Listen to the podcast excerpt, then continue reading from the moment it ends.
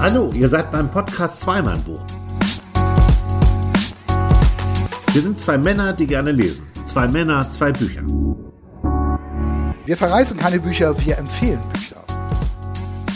Wir, das sind Sven Jachmann, von Beruf Journalist und mit Büchern aufgewachsen. Und Andreas Heinecke, Filmemacher, Drehbuchautor und Schriftsteller. Wir sind Zweimann-Buch und haben Lust auf Austausch mit euch. Jetzt hatten wir doch eine kleine Sommerpause, ne?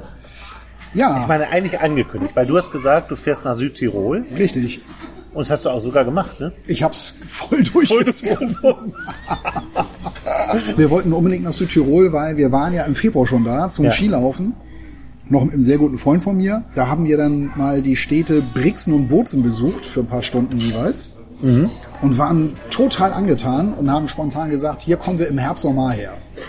Und das nächste Versprechen war, Ja, dass du dich mit Büchern beschäftigen möchtest, die da spielen, weil wir haben über das Thema Urlaubslektüre geredet. ja, richtig. Und da äh, habt ihr gesagt, ja, es gibt ja so Bücher, die liest man gut am Strand. Ja, wir haben uns ja genau. gefragt, was, was soll das denn? Genau. Und dann, und dann hast du auch gesagt, mittlerweile hat so jede Region hat so ihre, ihre, Genau. ihre Krimis und so weiter. Es gibt kaum noch eine Region, wo nicht irgendwie, wo es nicht Bücher zu gibt. Und dann hat mir ein äh, Freund von uns, nämlich Michael Müller, der das gehört hat, Ja. hat mir Tipps geschickt. Und das habe ich dir dann die Sprachnachricht einfach weitergeleitet. Von dem habe ich schon einige Tipps äh, immer bekommen und einige hier auch schon vorgestellt. Ja. Ja, äh, mit, dem, mit den Tipps hatte ich mich auch befasst. Ja. Hatte dann, hatte das dann aber auch wieder, hatte dann aber äh, das wieder so verworfen, habe dann selber nochmal weiter geforscht, weil ich hatte ja gesucht nach Büchern, die so im Hier und Jetzt spielen. Ich glaube, Ja. eins, eins auf diesen Titel bin ich immer wieder gestoßen. Das war schon sehr historisch und ich habe dann tatsächlich im Grunde genommen drei Bücher gefunden. Das dritte habe ich jetzt nicht dabei, weil ich das nicht mehr geschafft habe zu lesen. Ja. Ich kann ja kurz sagen, wie es heißt. Südtirol zwischen Almen und Palmen. Kurzgeschichten, teilweise von namhaften Autoren auch. Das habe ich aber nicht mehr geschafft. Und äh, stattdessen habe ich gelesen äh, von Andreas Meyer den Roman Klausen, so heißt er. Erschien im Surkamp Verlag. Und das zweite Buch, was ich äh, gelesen habe, war Das Fell des Bären. Du machst zwei Bücher heute. Ja, wir, wir müssen heute mal so ein bisschen damit brechen, dass wir sagen, wir geben nur Empfehlungen, Okay. weil zu dem einen Buch bin ich so ein bisschen zwiegespalten. Also ich würde es jetzt nicht direkt empfehlen wollen, ähm, aber ich habe es jetzt trotzdem mal dabei, weil es eben wirklich richtig, richtig in der Region angesiedelt ist. Das Feld des Bären auch, das ist allerdings so ein bisschen noch regionaler angesiedelt. Ja. Und ähm, das Buch Klausen ist halt so ein bisschen breiter aufgestellt, noch regionalmäßig. Aber hat mir halt nicht so gut gefallen. Also ich habe jetzt mit dabei nochmal Andreas Meyer, Klausen und Matteo Rigetto, Das Fell des Bären. Was machen wir denn jetzt? Müssen wir jetzt die Texte alle ändern? Wir empfehlen nur Bücher und verreißen keine? Oder wie weit soll das jetzt hier gehen mit dir? Ja, Ausnahmen beschädigen die Regel. Okay. Also aber, aber sag mal kurz, was hast du denn überhaupt? ich habe mitgebracht von Georg M. Oswald in unseren Kreisen. Und äh, guck mal das Cover an. Was siehst du? einen Pool sehe Ja, ich. ich glaube, es dürfte in diesem Jahr das dritte Buch sein, auf dem ein Swimmingpool vorne drauf Ach ist. ja, stimmt. Du hast nämlich äh, vor einiger Zeit Daniel Glattau auch vorgestellt. Ja. Da war ein Pool, der Richtig. eine Rolle gespielt hat. Stimmt. Ich habe eh in Buchläden gesehen, dass es sehr viele in diesem Sommer gibt, die einen Pool auf dem Cover haben. Nicht das Meer, sondern ein Pool. Ein Pool, ja. Dies hat auch einen Pool und das hat auch eine Bedeutung. Dieser Swimmingpool auf dem Cover kommt kein einziges Mal vor. Er spielt überhaupt keine Rolle. Ha, das, Er ja, sagt, er sagt etwas anderes. das ist ja Betrug an Leser. Er sagt eher Reichtum. Ach so, ja. Das äh, ist damit Pool steht für Reichtum. Ja, Ja, kann Pool man, steht kann man so Reichtum. sehen. Ja. Also ich würde gerne mit dem Roman Andreas Meyer Klausen äh, einsteigen. Also ich sag, ich sag von, von vornherein klipp und klar, das ist ein Roman, den ich jetzt nicht so unbedingt empfehlen würde. Ja. Ähm, aber ähm, ich bin fast vom Glauben abgefallen, dass ich die erste Seite gelesen habe. Denn der Roman beginnt in einem Hotel, wo ich selber war. Und in diesem komm. Jahr im Februar. Wir waren ja äh, in Feldhorns, notgedrungen. Feldhorns ist so auch schon im Einzugsbereich der Dolomiten. Also wenn du Skilaufen, nur wenn du Skilaufen willst, dann übernachtest du nicht unbedingt da, weil das Ja. ist ein bisschen weit weg äh, noch von den Skigebieten. Gut, wir sind jetzt mit dem Auto immer so eine halbe Stunde, eine halbe Stunde gefahren. Das kann man machen, ist, ist nicht, ist nicht besonders schön, aber das ging gerade noch. Wir mussten, wir mussten äh, quasi dorthin fahren, weil wir, aber alles andere war schon voll. Wir hatten uns ein bisschen Ja. zu spät entschieden. Und tatsächlich beginnt dieser Roman in diesem Hotel in Feldthurns. Das ist aber beim, beim Unterwirt. Also der Protagonist hat dort gegessen. Ja. Und das steht gleich auf der ersten Seite. Ich habe dann das Hotel, ich habe das angeschrieben, ich habe gesagt, hier äh, Wusstet ihr das? Wusstet ihr das? Buch, was Wu- in wusstet, Hotel ja, genau. Wusstet ihr, dass es einen Roman gibt, der Klausen Ja. heißt und dass der in eurem Hotel anfängt? Und dann hat mir dann äh, äh, eine Mitarbeiterin zurückgeschrieben, meinte, ja, der Seniorchef wusste das. Ja. Der war aber so semi-begeistert von dem Roman. Äh, Kommt sein das- Hotel schlecht das, weg, oder? Nee, gar nicht, gar nicht, überhaupt nicht. Aber der, der fand den Roman jetzt nicht so dolle. Also genauso wie ich eigentlich auch. Ich finde, dass der, der Roman hat eigentlich hat dieser Roman was. Ne? Der Roman thematisiert äh, die, die Brennerautobahn. Mhm. Du musst dir vorstellen, das ist ja so eine Stelzenautobahn, die ja nach Italien so runterführt. Ja. Ne? Die kommt oben vom Brenner. Ich kenne, ich bin in diesem Jahr Genau. auch drüber Du bist gefahren. auch drüber ja, gefahren. Ja. Und Und das da gibt ist es ja- übrigens an der Grenze, Ja. im letzten Ort von Italien, Italien? Ja, Nee, das ist doch Italien, ja. Da gibt es einen, äh, einen ganz kleinen Ort mit so Wurstbuden, also wo man so, so Spezialitäten kaufen kann. Kannst Da du überall da. eingeladen. Aber das war toll. Eine schöne Wildschweinsalami haben wir da Ja, gekauft. zum Beispiel. Lecker. Solche Sachen. Wir, wir haben Wildragout äh, da, da Super, eingekauft auch. super. Und dann auch Nudeln, die da in Südtirol gemacht werden. Ja, Also kannst toll. du wirklich an vielen Orten, an vielen Stellen kann, kann man das einkaufen. Ja, Finde ich ja, großartig. Na, auf jeden Fall, die Brennerautobahn führt da ja so, ist ja ein unfassbares Bauwerk, finde ich. Aber so, wenn man das nochmal so, so äh, sieht, wie die so gebaut ist, ne, immer auf diesen Betonstelzen, teilweise weit Mhm. Ein oben. Wahnsinnswerk, ja. Wahnsinn. Definitiv. Dass die überhaupt noch heil ist, wundert mich Ja, ja. Ne? ja, Bei dem Verkehr, ja, ja. komischerweise ist die Aber in den Köbernbrücke... Verkehrsnachrichten kommt sie immer vor. Ja, aber die Köbernbrücke hat Betonkrebs. Hab ich In Hamburg, ja. Wieso? Das ist aber auch traurig. Wieso soll die abgerissen werden und der Brenner nicht? Da stimmt doch was nicht. Irgendwas finde Als ich ich ein ist Kind war, ne? wir sind ja beide Hamburger, als Ja. ich ein Kind war, so alt bin ich schon, stell dir das mal vor, da war der erste Tag der Köbernbrücke, da durfte man da zu Fuß rübergehen. Ja, ja. Und das habe ich gemacht damals mit meiner Oma. Ehrlich? Ja. So lange, und, und jetzt ist das Ding kaputt. Wir sind zu Aber Fuß durch den da. Elbtunnel gelaufen. Der wurde, glaube ich, ging kurz, wurde nicht kurz gemacht. danach? Ja, genau. Ne? Genau. Ja. Ja, das erinnere ich auch noch. Auf jeden Fall gut. Ja, also wir zum Thema jetzt nochmal. Also eigentlich hat dieses Buch Klausen ein schönes Thema, Ja. nämlich diese, diese Brennerautobahn. Und die führt ja wirklich so, so oberhalb von Klausen. Wenn du in so einer Gasse stehst, Ja. dann siehst du im Hintergrund oben die LKW über diese Brennerautobahn Mhm. fahren. Ne? Also sehr dicht, das ist sehr dicht dran. Und das ist eigentlich ein schönes Thema weil ähm, der Autor beschäftigt sich dann auch mit so einer Gruppe, die besorgt sich so Messinstrumente, um jetzt die Lärmemissionen zu messen. Und die klingeln dann auch nachts bei den Leuten, um halt sich ins Schlafzimmer zu stellen. Mensch, wie laut ist denn das wirklich und so weiter. Ja. Ähm, aber das Problem ist, die messen das dann, aber in, das, die Geschichte geht nicht weiter. Also du erfährst jetzt nicht, okay, wie, wie, wie laut ist es denn jetzt? Was messen die denn nun? Ne? Also das verreckt irgendwie, so Ja. wie so vieles andere in dem Buch auch. Da wird noch einer zusammengeschlagen. Es kommt aber nicht, also ne, der, Ja. der, der da gemessen hat, da taucht plötzlich so eine randalierende Gruppe auf. Ist irgendwie auch, das ist irgendwie teilweise auch ganz, ganz witzig zu lesen weil die dann immer so laut reden, denn die eigentlich ja messen wollen. Und so, ja, ihr dürft jetzt nicht laut reden, weil man hört ja, das schlägt ja aus und das wollen wir ja nicht und ganz, also ein bisschen absurd. Hat mich teilweise daran erinnert, wenn wir irgendwie unterwegs sind und drehen und dann kommen ja immer manchmal auch so Leute und verwickeln da dich in so ein Gespräch. So schöne Geschichten. Ja, oh, Mann. sensationell. Wollen wir, wollen wir ein, zwei zum Besten geben? Ja, mach mal. Also einmal äh, hat, kam jemand tatsächlich, ich stand neben dem Kameramann, der eine Kamera auf der Schulter, und er sagt ein Mann zu mir, für wen schreiben Sie denn? Und der Kameramann hat langsam seine Kamera von der Schulter genommen und hat gesagt, sieht das hier aus wie ein Kugelschreiber?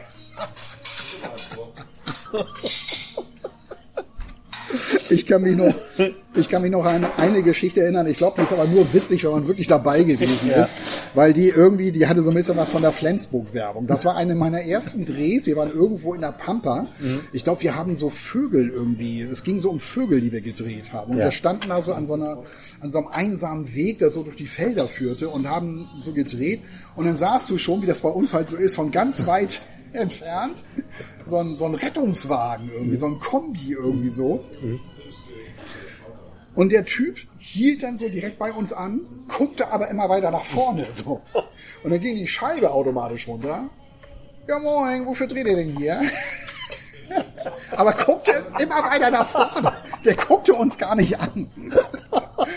Und dann meinen wir so, ja, wir drehen hier, ich weiß nicht mehr, um welche Vögel das ging und so. Und er guckt nach vorne. Ja, wann kommt das denn? Ja, heute Abend, im, heute Abend 19.30 im Schleswig-Holstein-Magazin. Jo, alles klar, danke. Und fährt weiter. Hat nicht einmal zu euch geguckt. Nee, Kennst du die dr- die drei Lügen eines Kameramanns? nee, kenn ich nicht. Nein, wir wollen keinen Kaffee, dauert nicht lange und natürlich bekommen sie eine DVD.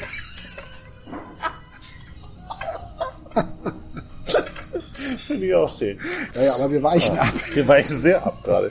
So, also, Das macht aber also die, die, messen, die messen da und dann kommt halt so eine Gruppe Also die messen Randalierer. die Lautstärke am Brenner. Die messen die Lautstärke am Brenner, also vom Ort aus. Und die wollen ja wissen, wie laut ist das hier in Klausen. Äh, und dann kommt halt so eine Gruppe, die macht da Randale und die schlagen dann auch so einen, so einen, einen der Leute da nieder, die da halt messen. Mit so einer, mit so einer Holzlatte irgendwie. Ähm, und das ist so, so ein Pakistaner irgendwie, so pakistanischen Aussehens. Ja, es geht also auch um, um teilweise auch um Migranten, die da äh, die da sind. Die meistens Pakistaner arbeiten meistens auf Baustellen, wird da so thematisiert.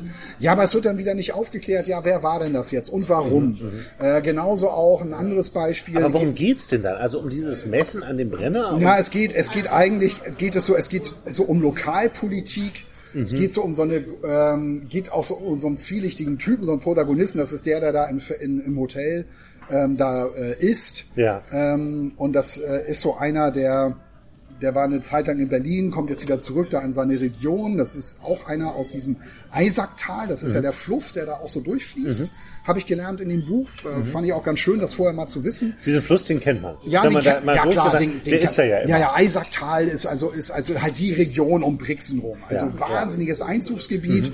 Und das finde ich ist, ist dann auch so ein bisschen so der Vorteil, wenn man mal so ein, bevor man irgendwo hinfährt, da schon mal was drüber gelesen hat, da weiß Ja. man, aha, genau, das ist dann das Eisacktal, das ist so, da gehört Mhm. Sowas mag ich so auch total, das genau. ist super. Und das ist halt tatsächlich, als wir ankamen, da war ein, ist ein reißender Fluss. Also ich habe dann immer so gedacht, Mensch, wenn es hier mal eine Woche durchregnet, Ja. äh, und dieser Fluss über seine Ufer tritt, das muss doch eine Katastrophe sein. Und naja, auf jeden Fall geht's, es geht viel um Lokalpolitik. Wie gesagt, es geht um die Brennerautobahn, es Mhm. geht um, um einen Protagonisten, der ist so ein bisschen undurchsichtig, äh, an, an dem wird die Geschichte so erzählt und du fragst dich auch die ganze Zeit, wieso, wieso jetzt der? Mhm. Also erstens mal findest du den Typen unsympathisch, ist ja nicht schlimm, äh, wenn man, wenn, wenn, wenn es um einen Protagonisten geht, den ich als Leser jetzt nicht unbedingt sympathisch finde. Ja. Ähm, aber boah, es war auch so mühsam. Es Ja, war so ja. mühsam zu lesen, weil die einen sagen über den dies, die anderen sagen das, die einen sagen so, die anderen sagen so und, und die ganze Geschichte wird aus der Perspekt- Perspektive erzählt eines von jemandem, der so irgendwie die Draufsicht hat auf Ja, alles das. ja, ne? ja. Also der auch immer so alle Meinungen kennt und alle Meinungen werden dann aber auch so wiedergespiegelt. Das macht es so wahnsinnig mühsam. Mhm. Also ich bin oft wirklich todmüde geworden beim Lesen. Obwohl eigentlich, eigentlich passiert da auch einiges und du lernst auch vieles kennen, aber in dem Buch steht zum Beispiel auch, dass die Klausener, äh, wenn die jetzt irgendwie auf die Autobahn wollen, dass die nie die nächste Auffahrt nehmen, um ja nicht oben rum, um über Klausen an Klausen vorbeizufahren oder so, weil sie auch nicht dafür verantwortlich sein, für den Namen verantwortlich sein wollen. Und so. das habe ich tatsächlich nachgefragt. Ich habe eine Mail geschrieben an, an diverse Institutionen, Ja. unter anderem auch äh, an den äh, Kulturgüterverein von Klausen, so, so, so heißt er. Und äh, da sagte, sagte man mir, nee, das stimmt so nicht. Also eine Ausfahrt weiterzunehmen, das würde keinen Sinn machen, Mhm. weil das ist entweder schon schon richtig dicht dran an Bozen oder die andere Richtung auch zu weit weg. Also ähm, das, das würde sie jetzt mal nicht so bestätigen wollen. Ja, ja. Das war, ähm, um es mal zu nennen, Astrid, Astrid Gamper vom Vorstand Kulturgüterverein Klausen. Ach, okay. Die hatte nämlich extra noch, ich meine, das Buch ist ja vor 20 Jahren erschienen. Und die hatte extra noch, äh, weil ich wollte auch wissen, Mensch, sag mal, da ist jetzt ein Roman erschienen über Klausen und Brixen. Also er spielt hauptsächlich in Klausen und in Brixen. Wie ist denn der so wahrgenommen worden eigentlich damals so? Und ich wusste schon so, oh, 20 Jahre her, das kriegt man wahrscheinlich nicht mehr so ganz zusammen. Sie hatte dann extra noch bei der Bürgermeisterin nachgefragt, die war damals auch, also die damals Bürgermeisterin war, 20 Jahre her, die bei der Buchpräsentation auch war.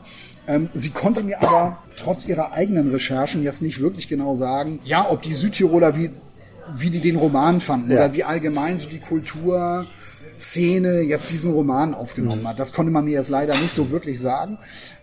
Was ich aber sagen kann, ich habe ja auch nachgeguckt, wie der so aufgenommen wurde bei den Rezensenten. Er kam überwiegend gut weg, also er ist sehr gut besprochen worden. Es gab eine negative Kritik in der Süddeutschen Zeitung, äh, die fanden das nicht so war jetzt nicht so begeistert, wie ich eigentlich auch, ab, um es fairerweise zu sagen.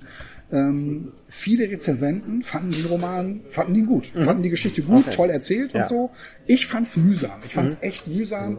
Ich finde, er hätte es für mich, um das Buch wirklich mit Haut und Haaren zu empfehlen, ja, hätte er es irgendwie straighter erzählen müssen. Ja. auch mal so ein paar Sachen auch mal, mal aufklären, warum wurde der zusammengeschlagen. Zweiter wurde auch nochmal zusammengeprügelt, warum das und, mhm. und wer steckt dahinter. Mhm. Aber ja, okay. wurde leider nicht geklärt. Okay.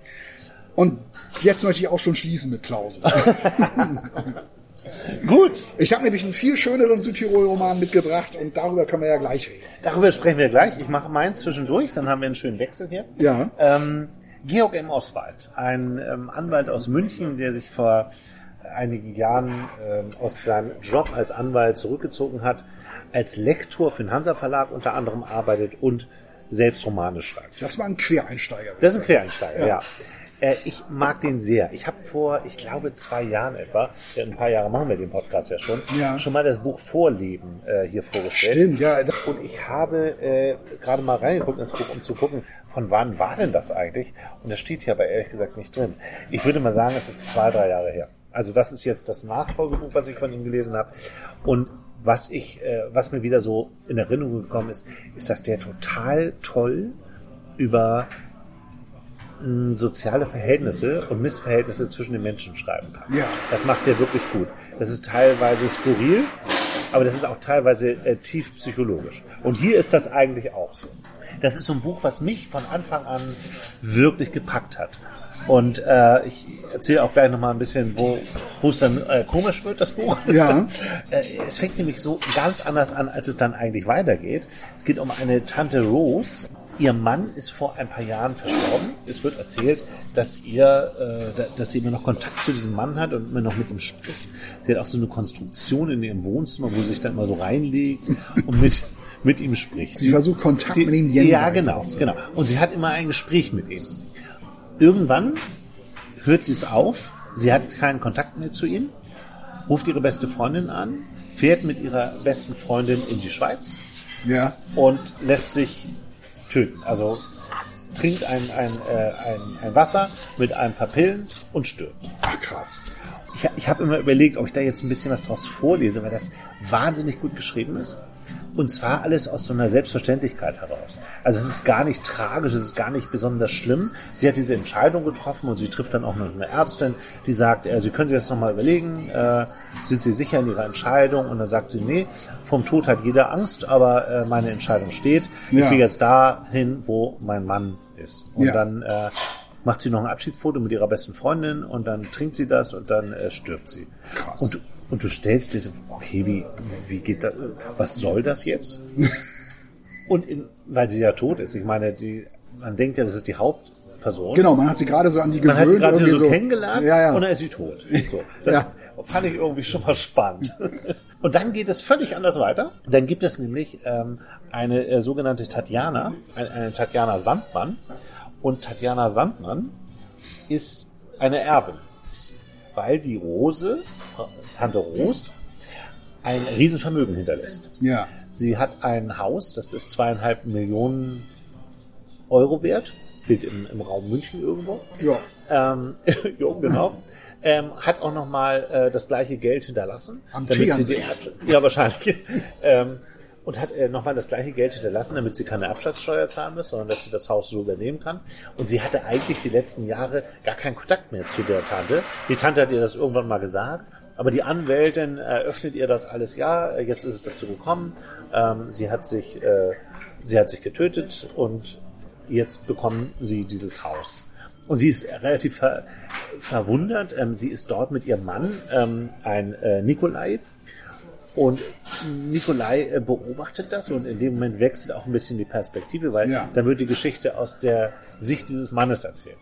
Es äh, geht um das Erbe. Es ist eigentlich ein Erbschaftsroman sozusagen. Ja. Und ähm, der äh, Nikolai sitzt daneben und äh, findet das äh, findet das erstmal so ein bisschen komisch alles, weil er von dieser Tante Rose auch noch nie viel gehört hat. Und dann treten sie dieses Erbe natürlich an, weil sie haben immer nichts dabei zu verlieren. Und da muss man erst mal so ein bisschen verstehen, wie die so leben. Die beiden haben äh, eine Tochter, äh, Marie, die ist so neun Jahre alt, zehn Jahre alt, ähm, geht darum, dass sie jetzt aufs Gymnasium soll, hat Schwierigkeiten mit der Schule, Mhm. äh, soll nicht aufs Gymnasium, die Du erfährst, dass die äh, Tatjana äh, irgendwie Stress mit der Lehrerin hat und sich mit ihr äh, auseinandergesetzt hat und die aber so sich auch äh, nicht bestechen lassen will. Sie, sie, sie versucht halt alles, dass ihr Kind aufs Gymnasium Ja, es ist ganz schlimm für Eltern auch. Furchtbar. Wenn, wenn, wenn ihnen gesagt wird, ihr Kind kann nicht aufs Ist Gymnasium. leider zu dumm. nein. nein, nein, die sagen, die sagen natürlich beide, ähm, dass, äh, dass das Kind auch ohne Abi glücklich sein kann. Ja. So, ne? Und man muss ein bisschen verstehen. Also die wohnt in so einer Altbauwohnung in einem schönen Viertel in München. Sind da, äh, achten so ein bisschen drauf, was sie kaufen äh, im Supermarkt, äh, fahren lieber kein Auto oder nur, aber ganz selten mal, haben so einen alten äh, Diesel da stehen, aber man bewegt sich ja lieber mit E-Bikes da von. Also sie sind eigentlich so eine, so ein bisschen so eine moderne Familie, die über ihren CO2-Fußabdruck nachdenkt und die so ein bisschen so in der Mitte angekommen sind. Die haben da Freunde, die haben da Nachbarn und irgendwie kommen halt diese Nachbarn äh, zu denen zum, zum Essen und die erzählen diesen Nachbarn, dass sie dieses Haus, dass sie dieses ganze Geld geerbt haben. Und es ist klar in diesem Oh, Moment, dass sie das das letzte Mal diese Leute treffen. Weil die genau wissen, ja, dann zieht ihr ja weg. Und äh, da haben sie auch gar keinen Kontakt mehr. Es ist auch das letzte Abend ist und es ist, nachdem sie es erzählt haben, auch relativ schnell vorbei. So, du merkst so, ja, dann äh, müssen sie halt auch, auch gehen und dann ist das so zu Ende. Ja. Und dann geht es darum, dass sie in dieses Villenviertel ziehen. Das Philosophenviertel wird das äh, genannt. Ja. Ich weiß nicht, ob es das wirklich gibt. Das habe ich nicht gegoogelt, habe ich nicht, habe ich nicht geguckt. Und da ziehen sie dann ein in diese mega Villa. Der Nikolai ist vom Beruf Schriftsteller. Minimum erfolgreich. Also verkauft irgendwie so seine Bücher und so, kann eigentlich nicht davon leben. Die Tatjana ist so Kuratorin in so einem Museum und eigentlich leben die so von der Kohle von ihr. Ja. Aber plötzlich sind sie ja reich. Und das verändert alles. Ja. Das kannst du dir ja denken. Und das Interessante ist, dass die Tatjana alles dafür gibt, ein Teil dieser elitären Gesellschaft da in diesem Viertel zu werden. Ja. Und sie fallen ja schon deshalb auf, weil sie mit so einem alten, mit so einem alten Golf Diesel da, mit so einem Passat oder was ankommen. Ja. Und die natürlich alle so, so E-SUVs haben. So. Und natürlich nur so fette Kisten und, und so. Und, äh, also es ist halt die totale Oberschicht. Und die sagen sich halt, also die Tatjana lebt sich auch relativ schnell ein und sie tut alles dafür, dass die, Um dazuzugehören. um dazuzuhören, ganz genau so. Ähm, also die Und das macht es nur noch schlimmer. Kontakt- Es wird, ja, ähm, weil der Nikolai damit gar nichts anfangen kann. Der ist im Grunde, war der vorher total glücklich. In dieser Altbauwohnung mit seinen Freunden, mit den Nachbarn, der hat ein gutes Leben geführt. Und plötzlich fühlt er sich dann auch so unter Druck gesetzt von den Leuten. Und er wundert sich auch, wie die Tatjana sich so langsam so verändert. Ja. Und anfängt sehr schnell anzunehmen, dass sie die ganze Kohle hat. Also geht zum Beispiel zur Schule. Diese Tochter, ähm, die soll auf ein privates Gymnasium gehen. Da gibt's aber eigentlich keine Plätze mehr. Und dann regelt die Tatjana das halt über Kohle, dass sie da hinkommen. Macht so eine Spende, eine Großzügig an die Schule und dann müssen sie die natürlich nehmen. Die, die kommt sehr schnell an und der Nikolai sitzt dann immer in so einem riesigen Arbeitszimmer, wo immer die, der Mann von der Rose gesessen hat und kriegt nichts mehr hin. Also sein Papier ist immer leer und so. Und er geht dann irgendwann, ähm, will er sich so belohnen und sagt, boah, ich brauche jetzt mal hier eine Auszeit, obwohl er gar nichts geschrieben hat. Und er geht halt in den Garten und raucht eine Zigarette. Ähm, und er wird von so einem Nachbar äh, entdeckt und nimmt Kontakt zu dem Nachbar auf, der ihn dann so beobachtet hat. Und dann fragt der Nikolai ihn auch so, ja, äh, oder der fragt so, was machen Sie denn beruflich? Und sagt er, ja, Sie sind ja sicher Schriftsteller, das erkennt er dann sofort. und so. Und der, der Nikolai ist nämlich eigentlich total so er selbst und, Ja. und die Tatjana eben immer weniger. So. Und die leben sich dann da so langsam ein. Ich will jetzt auch gar nicht zu viel ähm, erzählen, aber es, es nimmt halt so seinen Lauf. Sie äh, lernen immer weitere Leute kennen und die fragt sich die ganze Zeit in dem Buch, wo soll das jetzt hinführen? Ja. Ähm, also du fragst dich die ganze Zeit, so dick ist das Buch ja auch nicht. Äh, du denkst immer so, ja, jetzt muss ja mal irgendwie, worauf, worauf läuft das hinaus? Und das treibt dich halt immer weiter durch diese Seiten. Weil und irgendwann tritt ein sehr komischer Typ auf, der sehr, sehr unfreundlich ist und da auch überhaupt nicht in diese Gesellschaft passt, der dann am Ende noch eine große Rolle spielt. Welche kann ich jetzt nicht sagen. Ja. Und die sind dann auf so einer Party auch eingeladen, da, da treffen sie diesen Typen und der verhält sich total merkwürdig und es kommt halt später etwas raus über dieses Haus. So. Und das ist eigentlich dann ein Dreh, den er macht den ich überhaupt nicht verstanden habe erst. Also ich Ja. habe überhaupt nicht verstanden, warum macht er das. Normalerweise wü- würde, das, würde man jetzt konventionell denken, wie leben die sich jetzt weiter, weil der psychologisch auch wirklich gut ist. Äh, Wie leben die sich jetzt beide weiter auseinander? Ja, genau. Führt das jetzt zur Scheidung? Ja, Verwahrlost der Nikolai vielleicht? Also es gäbe tausend Möglichkeiten. Ja, klar. Aber er nimmt einen vollkommen anderen Weg, schlägt da ein. Und es endet eigentlich mit einer, wo du dir am Kopf fast denkst, das gibt's doch nicht. wie kann man, wie kann man so reagieren, wie das, das jetzt tun? Also kann man die Geschichte dahin führen? Wie kann man die Geschichte dahin führen? Ich, es wird am Ende fast so ein bisschen kriminalistisch auf eine Weise. Ja.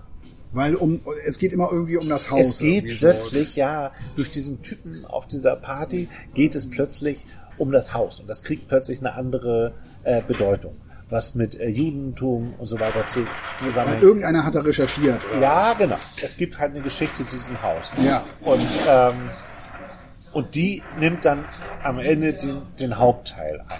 Und du merkst an einigen Stellen, dass der Georg M. Oswald eigentlich Anwalt ist, weil er so diese juristischen Feinheiten total rausarbeitet. Also allein schon dieses Gespräch, was auch zu lang ist, um es jetzt vorzulesen, bei dieser Anwältin, die den eröffnet, was sie alles geerbt haben. Der weiß genau über alle Tricks und, und so, wie so eine Erbschaft funktioniert. Ja, das ja. erzählt ja auch alles. Und äh, damit sind die erstmal völlig überfordert. Und das ist auch, das ist auch wirklich interessant. Die sagen sich dann auch immer in dieser ganzen Zeit, so, jetzt sind wir angekommen, äh, so in unserem neuen Zuhause. Du weißt aber, das ist überhaupt nicht wahr. Die, die reden sich das halt immer schön. Ja. Und der Nikolai versucht dann irgendwie immer mitzuspielen. Also sie Und haben ich finde, dass das, dass das ein, ein, ein, wahnsinnig guter Plot sein Ja, total, könnte. total. Ähm, Zumal sie, also sie erben der- ein belastetes Haus quasi. Da- da Ja, ist was sie nicht wissen. Ja, natürlich, ja, ne? klar. Was sie erst so mit der Zeit Ja. rausfinden. Ja. Ne, dann der Sprung ins nächsthöhere Milieu, Genau. was aus den beiden, was mit den beiden nichts Gutes macht. Genau. Und dann auch die Geschichte von diesem Haus noch oben drauf. von diesem Haus noch oben drauf. Mhm. Was dann so die letzten äh, 20, 30 Seiten einnimmt und äh, wo das einen völlig neuen Dreh nochmal bekommt, diese Geschichte. Ich habe äh, das wirklich wahnsinnig gern gelesen. Ich war vollkommen begeistert. ja, klingt mega interessant auf jeden Fall. Ja, und meine, äh, meine Frau hat es auch gelesen. Die hat es sogar zuerst gelesen. Und ich fragte sie dann so in der Mitte des Buchs, ja, wie gefällt dir denn so? Und dann war sie, ich weiß nicht, worauf das hinauslaufen soll. Ja. Und das ging mir genauso. Das kann ich total verstehen. Ja. Und es ist aber, der, der kann wahnsinnig gut schreiben. Ich mag den Stil von dem wahnsinnig gern. Und ich kann das nur empfehlen. Ich habe es mit Begeisterung gelesen. Nur Ich habe auch dieser- darüber Rezensionen gelesen. Ja, übrigens. ja. Die FAZ hat es total verrissen und die Süddeutsche sieht es so wie ich. Die FAZ fand das zu, äh, die, die Leute waren äh, zu stereotyp. Äh, Du hast da aber zwei Posts hier reingeklebt. Willst du nicht doch mal was vorlesen? diese eine Stelle kann ich nochmal.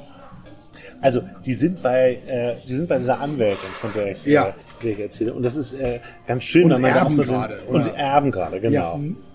Um es ganz konkret zu sagen, das Haus nach, ist nach Einschätzung eines vom Nachlassgericht beauftragten Sachverständigen 2,5 Millionen Euro wert. Das Geldvermögen, das ihre Tante Rose hinterlassen hat, entspricht etwa noch einmal diesem Betrag.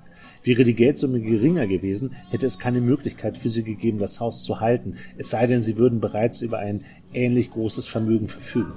Frau Dr. von Drach, das ist die Anwältin, sah Tatjana neugierig an und warf der Vollständigkeit halber auch Nikolai einen schnellen Seitenblick zu. Von Nikolai kam gar keine Reaktion. Tatjana verneinte mit dem Nachdruck, mit dem man einen vollkommen aus der Luft gegriffenen Verdacht verleiht. Meinen Überlegungen liegt diese Annahme auch zugrunde, Frau Dr. von Drach fort. Für Nichten und Neffen beträgt der Erbschaftssteuerfreibetrag 20.000 Euro und der Erbschaftssteuersatz 30 Prozent. Hätten Sie nur das Haus geerbt, hätte die Erbschaftssteuer für Sie ein bisschen weniger als 750.000 Euro betragen. Um sie bezahlen zu können, hätten Sie das Haus verkaufen müssen. Mit zunehmender Begeisterung erörterte sie die Konsequenzen. Lassen Sie mich noch ein bisschen näher ins Detail gehen. Selbst ein zusätzlich zum Haus ererbtes Barvermögen von einer Million Euro hätte ihr Problem nicht gelöst, denn dann wären die anfallenden Erbschaftssteuern noch immer um 44.000 Euro höher gewesen als das ihnen zur Verfügung stehende Geld auf dem Konto. Und selbst diese 44.000 Euro hätten ihre aktuellen Kapazitäten vermutlich überstiegen. Auch in diesem Fall hätten sie also das Haus verkaufen müssen. Auch wenn Nikolai ihre Mutmaßung über ihre finanziellen Verhältnisse nicht mochte, musste er einräumen, dass sie zutrafen. Die Summen, die sie nannte, kamen ihm geradezu monströs vor. Es waren Zeitungssummen, Nachrichtensummen, Summen aus Geschichten über Leute, die wegen ihres Geldes buchstäblich in anderen Sphären lebten als sie. Sie sich vorzustellen war dennoch keineswegs unmöglich. Vorzustellen, sie hätten sie nun zur freien Verfügung schon. Doch noch während Frau Dr. von Drach weitere vergleichsweise nachgangige Details erklärte, begann Nikolais Fantasie zu wandern. Konkret hatte er noch gar nichts vor Augen, aber so eine Ahnung davon, sie könnten plötzlich reich sein, dann kam Frau Dr. Drach zu ihrem Resümee. Roos hat ihnen also nicht nur das Haus hinterlassen, sondern einen, die Wertung sei mir in dieser Stelle erlaubt, ziemlich enormen Geldbetrag. Es wird ausreichen, die Steuern zu bezahlen, das Haus herzurichten, wie immer. Sie wollen ein äußerst angenehmes Leben führen. Nikolai sprach diese Worte im Geiste nach. Ein äußerst angenehmes Leben. Aber ist schon krass, ne? Wenn du jetzt ja. ein Haus erbst, ja. unverhofft. Es verändert ja dein Und du hättest diese Barsumme nicht, dann musst du, um ja. die Erbschaftssteuer zu bezahlen, das Haus verkaufen.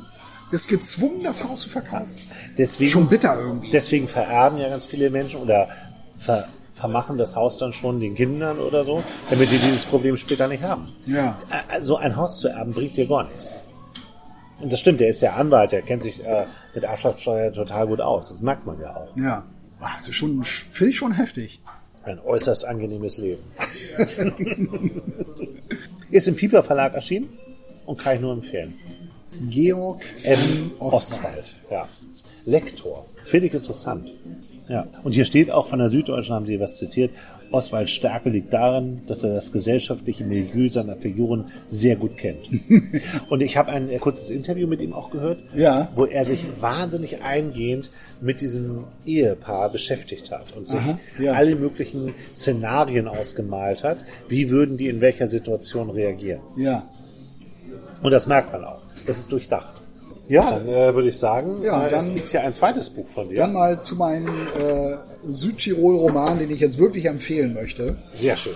Auch schon etwas älter, nicht ganz so alt, also das Buch ist jetzt nicht 20 Jahre alt, das ist aber auch schon etwas, etwas älter. Das Fell des Bären von Matteo Righetto. Auf beiden Bildern sind ja Berge.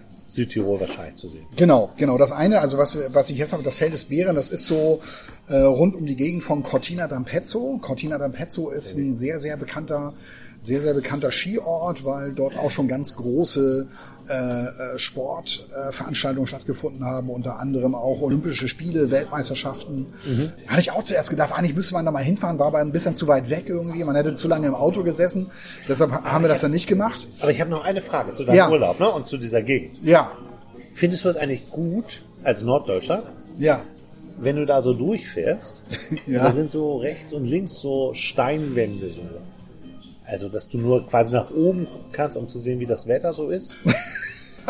und diese schroffen Steine, diese Wände so, der Nordalpen, der Südalpen. Ich, ich fand das jetzt nicht so schlimm. Ich also fand Norditalien. Das, ich, ich, fand das eher, ich fand das eher beeindruckend. Also ich finde es schlimmer zum Beispiel, äh, ich war mal in Salzburg vor, vor langer Zeit und die Stadt hört einfach an so einer Felswand auf.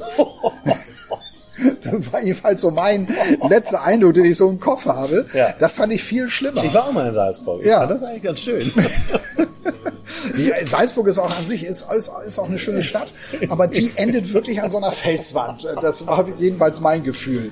Vielleicht tue ich den Salzburgern damit jetzt Unrecht, aber das war so, das hatte ich so, das hatte ich so in Erinnerung. Und, und da ist es halt so, wenn du äh, da so durchfährst, hast, hast du das nicht, weil das Tal ist wirklich breit genug. Ja. Dein Blick ist, geht immer noch so relativ in die Weite. Es wird natürlich eng, wenn du, ähm, das haben wir auch gemacht, mit dem Auto, mit dem Auto so fährst und Richtung ja. so Grödner Joch. Mhm. Da so, wo die Skiorte sind, so, äh, ne, da ist so äh, Wolkenstein, St. Ulrich, St. Christina ist so auf der anderen Seite und davor äh, ja. sind auch noch so sehr bekannte Skiorte.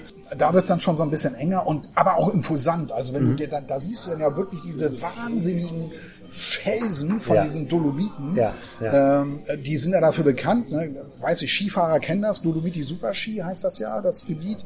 Riesengroß. Mhm. Und dann gibt es eine Tour, die nennt sich Sella Ronda. Mhm. Da fährst du um diese gigantische, um so eine gigantische Felsformation, fährst du einmal rum. Du machst eine Runde mhm. mhm. äh, äh, um, um, um diese Blöcke da. Du ja. hast die also immer im Blick. Das ist wirklich ein faszinierender Anblick. Ja, Das Okay. ist schon. Es ist aber nicht so, dass du nur mitbekommst, äh, wie das Wetter ist, weil du hochgucken musst. So ist es so, so Ja, ich, ich war da ja auch zu. und Ich, ja, ich mag das ja auch, aber für mich ist das so auf Dauer, glaube ich, nichts. Mir ist das zu. Ich, ich bin, ich brauche flaches Land. Ich bin, Ja. bin kein äh, Typ für die Berge. Ja. Also ähm, Aber jetzt erzähl mal weiter. Ich habe dich auch rausgebracht. ich hab's, ich mir gefällt's wahnsinnig gut, weil weil auch die Städte wirklich echt sehenswert sind. Sehr also, schön, ja. Brixen ist wirklich eine sehr schöne alte Stadt mit Mhm. mit diesen Gassen, äh, viele Geschäfte, viele Restaurants. Äh, jetzt bei dem Wetter draußen sitzen war angesagt. Das war einfach grandios. Bozen genau das gleiche. Bozen hat hat mich total überrascht. Kannte ich äh, bis ja bis vor wenigen Monaten nur von Autobahnschildern irgendwie äh, und und dann sich da die Stadt mal anzugucken, wirklich auch super, großartig. Ja. Naja, auf jeden Fall so. Das Fell des Bären von Ma Ja. Matteo Rigetto. Matteo Rigetto ist, kommt aus Padua, äh, ähm, ist auch Dozent ähm, äh, für Literatur, ist so, ja, Jahrgang 72 ist der. Und äh, hat also diesen, diesen Roman geschrieben, ist eigentlich äh, eine, eine Vater- und Sohn-Geschichte in erster Linie. Geht so um äh, den, den jungen Domenico Sief, Sief, also ein ganz merkwürdiger Italien- Ja. italienischer Nachname, wie ich finde. Und äh, sein Vater Pietro, äh, der Junge ist zwölf Jahre alt. Ähm, und das spielt im Jahr 1963. Dieser Domenico, dieser, dieser Junge, der Zwölfjährige, das ist so, ist sehr gut in der Schule, hat eine rege Fantasie, schwärmt wie, wie alle Jungen in dem Alter für eine Mitschülerin, äh, natürlich die hübscheste in der ganzen Klasse und ist, ist so träumt so von Heldentaten. Also ist so ist so einer, ja, der der will in Wirklichkeit ein Held sein. Der will natürlich äh, dieser Maria da, äh, diese Maria irgendwie beeindrucken. Junge halt, ja, ja, genau. Also so, so ein typischer Junge halt ist so einer, der der angelt auch viel, fängt so Forellen und lebt also da in dieser in dieser Berg Idylle. äh, Bergidylle äh, von von so so in den Bergen von Cortina d'Ampezzo ähm, und lebt dort mit seinem Vater. Die Mutter ist vor Mutter Claudia, ist vor zwei Jahren ist die bei einem Unfall gestorben. Das Problem ist, dass der ähm, Vater ist so ein sehr schweigsamer Typ und durch den Tod seiner Frau ist der noch schweigsamer geworden und ähm, ja und wenn es hart auf hart kommt, kriegt der Sohn auch schon mal eine Ohrfeige. So fängt das Buch auch an, dass der Sohn also ja über über seine Wange so streicht und noch so den den den letzten Schlag des Vaters da so spürt. Äh, und die beiden haben so ja ein ziemlich distanzier- distanziertes Verhältnis zueinander. Und der Vater Pietro, das ist ein, ein Tischler von Beruf, der ja, der geht abends immer in die Kneipe seine, seines Dorfes da äh, und trinkt da Wein und ist aber so außen vor. Ähm, und jetzt ist eben halt die Situation, dass äh, ein, ein Bär da irgendwo in den Bergen da sein Unwesen treibt. Und das ist absolutes Nummer eins Gespräch bei den Leuten, auch bei, bei dem Domenico in der Klasse äh, ne, ein Monster, das die Umwelt terrorisiert. Und haben Sie schon gehört, also in, in, zur Lehrerin so, ne, der, der, ähm, äh, der ist riesengroß und der soll Bienenstöcke da äh, geraubt haben und hast du nicht gesehen. Also ein sagenumwobenes Tier wird auch nur El Diaol genannt, der Teufel, ähm, weil der, der soll halt riesengroß sein und wahnsinnig gefährlich. Das ist dann so, dass äh, dieser, dieser Petro, der sitzt dann wieder in der Kneipe in seinem, in seinem Ort und dann wird dann halt auch über diesen Bären gesprochen und sie äh, diskutieren jetzt irgendwie, ja, der Bär muss irgendwie getötet werden. Ja, wer soll's denn machen? Und dann irgendwann, also ähm, in so einer stillen äh, Sekunde, sagt Petro, ich mache es. Alle drehten sich zu Petro Sief um, der sich bis dahin herausgehalten und wie immer abseits der anderen schweigend vor seiner Rotweinflasche gesessen hatte. Die Männer blickten ihn ungläubig an. Einer begann zu lachen und steckte damit andere Gäste an. Immer mehr Stimmen wurden laut und nach ein paar Sekunden herrschte wieder allgemeines Geschnatter in der Wirtshausstube. Viele machten sich lustig über Petro Sief und sein Angebot. Was wetten wir? rief Petro da mit entschlossener Miene. Er war aufgesprungen.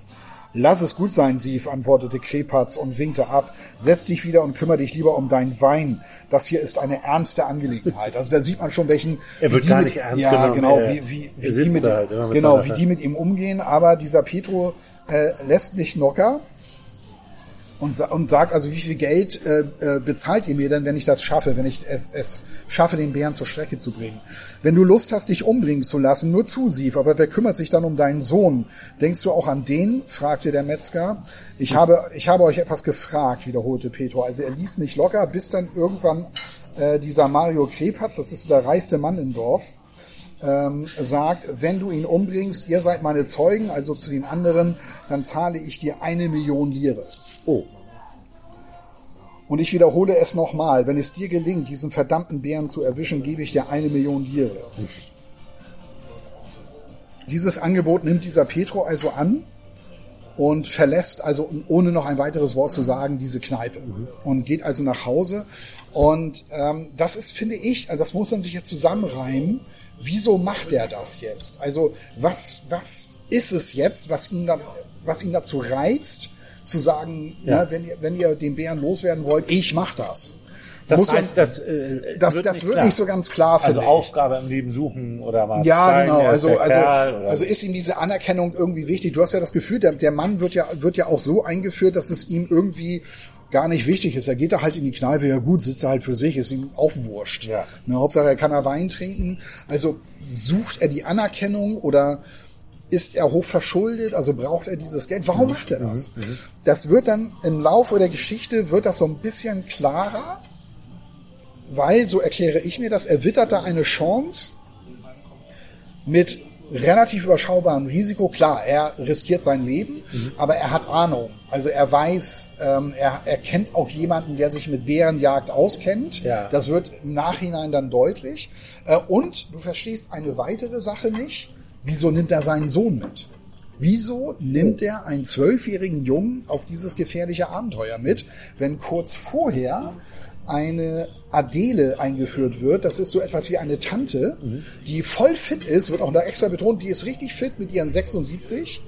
Ähm, da könnte er den Sohn ja abliefern. Die kann sich ja um ihr, kann Ja, sich ja um ja, ihren Sohn kümmern. Er kann es ja alleine durchziehen. Also es wird auch nicht klar, warum nimmt er jetzt seinen Sohn mit. An der Stelle noch nicht oder generell? Nee, nicht? generell irgendwie nicht. Also auch das muss man sich, finde ich, wieder so ein bisschen zusammenreimen. Das kann damit zu tun haben, dass sein Sohn das richtige Leben, die Berge kennenlernen soll. Ja.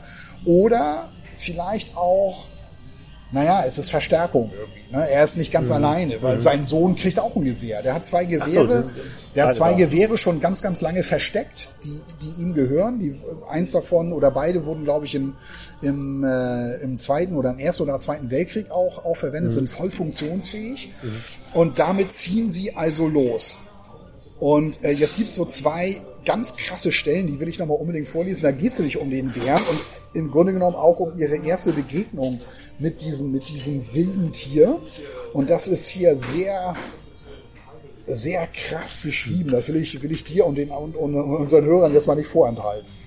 Kannst du ein bisschen mit so einem Andreas Killing-Ton sprechen? den kenne ich, den kenne ich gar nicht. Also ich kenne den Typen, aber ich weiß, wie spricht der nochmal? Ja, der, der spricht immer so, hier kommt jetzt der Bär und ich bin ganz alleine hier. Normalerweise kann man so dicht an Bären gar nicht herangehen. Das ist eine äußerst gefährliche Situation.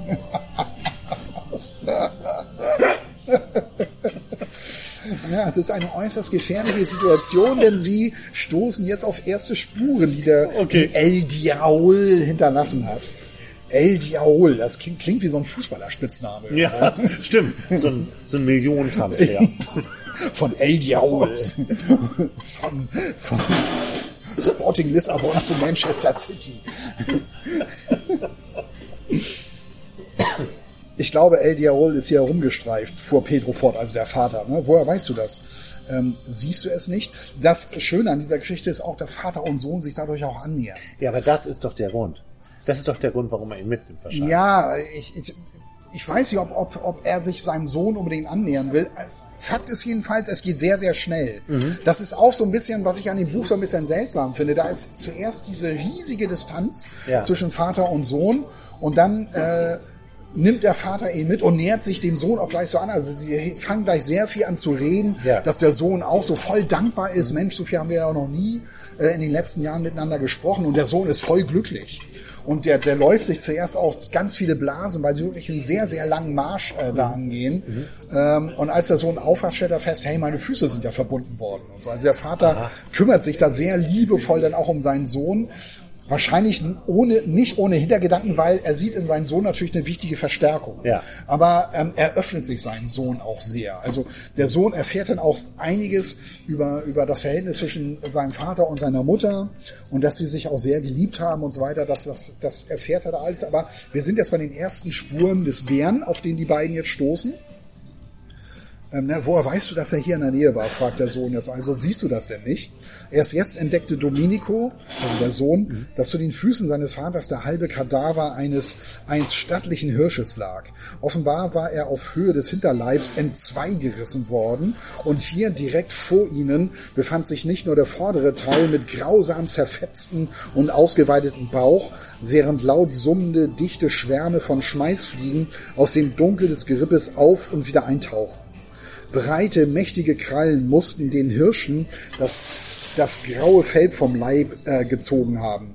Seine Augen waren im Ausdruck äußersten Entsetzens weit aufgerissen und von Ameisen und Fliegen bedeckt und seine trockene Zunge hing ihm aus dem Maul. Also du musst dir mal Oh. das Bild mal vor Ja, Augen ja, führen, ja. auf äh, was die beiden da so stoßen. Nun weißt du es auch, sagte Petro leise. Aber es war nicht nur dieser grauenhafte Anblick, der Domenico Schauer des Schreckens über den Rücken jagte, es war auch dieser widerliche Gestank, wie ihn Domenico noch nie zuvor in seinem Leben in der Nase gehabt hatte.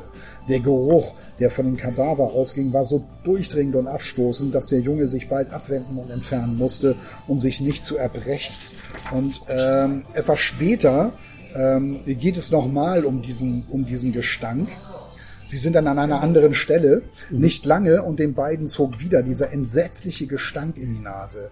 Pietro schaute sich um und bemerkte, dass einige Baumstämme mit Gewalt aufgekratzt worden waren und in den Rissen zwischen der zerfetzten Rinde graubraune Haare steckten, lang und dick wie gemachtes Heu.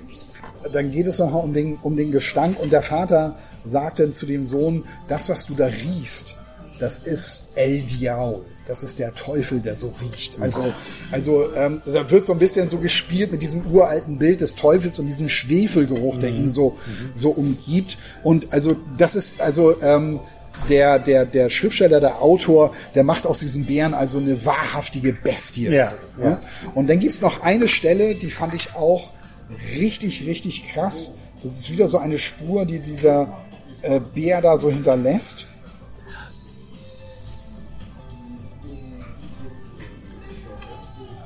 Sie sind also wieder dabei, so, sie entdecken wieder so einige Spuren, finden Schädel und Wirbelknochen größerer Säugetiere da auf dem Weg. Den größten Eindruck aber machte ihnen, was sie an den Baumstämmen entdeckten. Auf mindestens zweieinhalb Metern Höhe hingen dort dicke, gräuliche Büschel, Büschel Fell, jenen ganz ähnlich, die sie zwei Tage zuvor neben der ausgeweideten Hirschkuh gefunden hatten. Diese Bestie musste wirklich von gigantischer Größe sein. Ach du großer Gott, Papa, rief Domenico plötzlich. Was ist da oben? Über ihnen, auf einen Ast in mindestens vier Metern Höhe gespießt, hing der zerfetzte Leib eines Rehs. Es war ein schauerlicher Anblick, der eine Vorstellung davon gab, über welche Kräfte El Diaul verfügen musste, wenn er ein solch schweres Tier so weit hinaufschleudern konnte. Also es ist so ein Abenteuerroman ein bisschen. Ja, auf jeden Fall ist es also sehr archaisch natürlich auch. Ne? Da ziehen so zwei, also ein Mann und sein Sohn, sein zwölfjähriger Sohn mit, mit einer schweren Waffe durch den Wald, ja, marschieren stundenlang durchs. Gebirge, um diesen Bären zu erlegen. Aber für mich, ne, ist das jetzt schon so, der will jetzt mal zeigen, ich bin hier der Vater und ich bin auch was. Ja. Ich muss dir keine runterhauen, sondern ich kann dir mal zeigen, wie das Leben auch sein kann. Ja, richtig. Also das und dann diese Annäherung, von der du ja schon gesprochen hattest. Ja.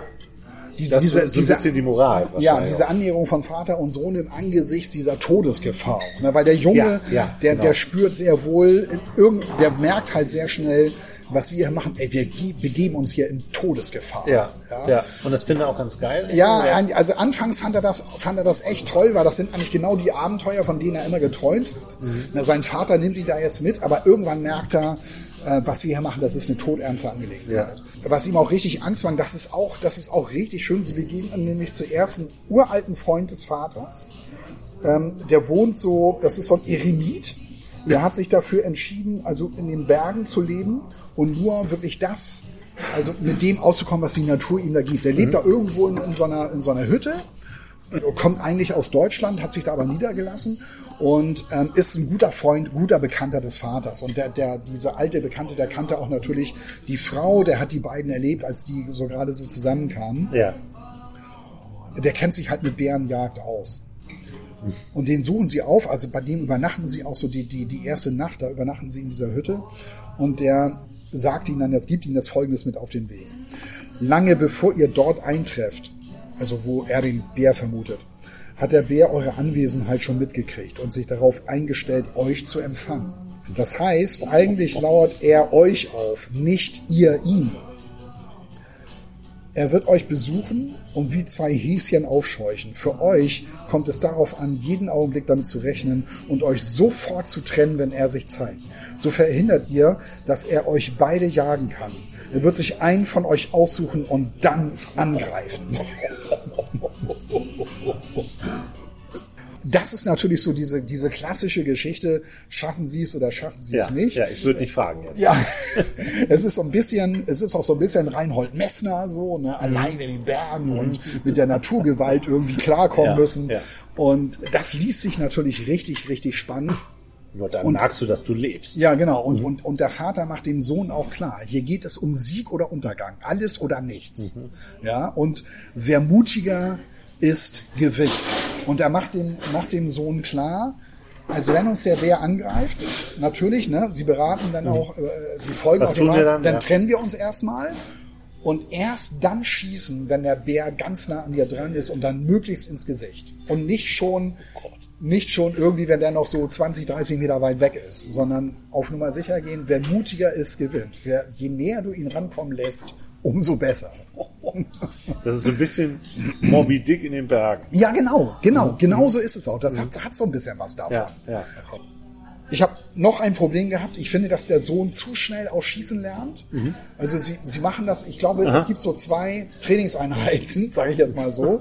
Da beherrscht der Sohn das schon äh, und, und trifft auch schon ganz gut. Finde ich ein bisschen unglaubwürdig. Also Ich weiß nicht. Ich- ich es hab- ist ich wahnsinnig nie- schwer. Ich habe noch nie geschossen. Ich also es, ist wirklich, es ist wirklich wahnsinnig schwer, so ein Gewehr zu beherrschen. Weil der Rückschlag ist auch enorm. Ich meine, der Junge ist zwölf Jahre alt. Klar. Also Ja, äh, ja. das ist schon, das ist schon eine wahnsinnige Aufgabe für den, so ein Instrument zu beherrschen. Du hast ja von Lire gesprochen. Ja. Ist, also, das spielt in den, In den 60ern. In den 60ern, Also, also er bekommt eine Million Lire, wenn er Ja, das Feld des Bären ja, mitbringt. okay. Ähm, eine Million Lire, das waren so, ich habe das, ich habe das mal nachgeschaut, ich habe das nochmal umgerechnet, das waren damals gerade mal 6.400 Mark. ja. Ein auch viel wahrscheinlich. Ja, ein Käfer hat so 4.500 gekostet, neu. Ähm, da heißt es aber, ja, damit kannst du wirklich ein neues Leben anfangen.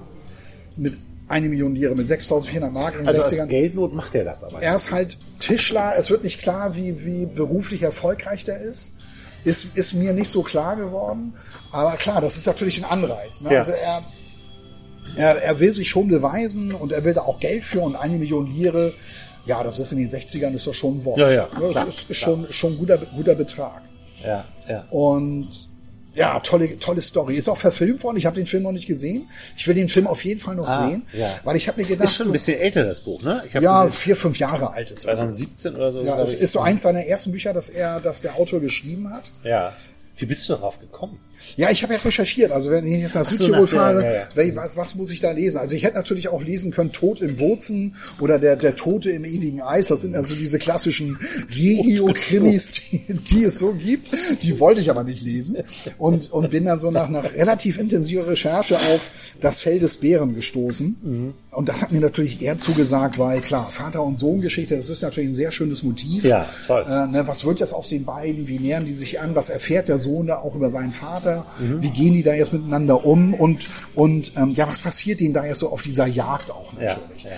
Die, das Buch ist relativ, relativ kurz. Das hast, du- hast du also schnell, schnell durchgelesen.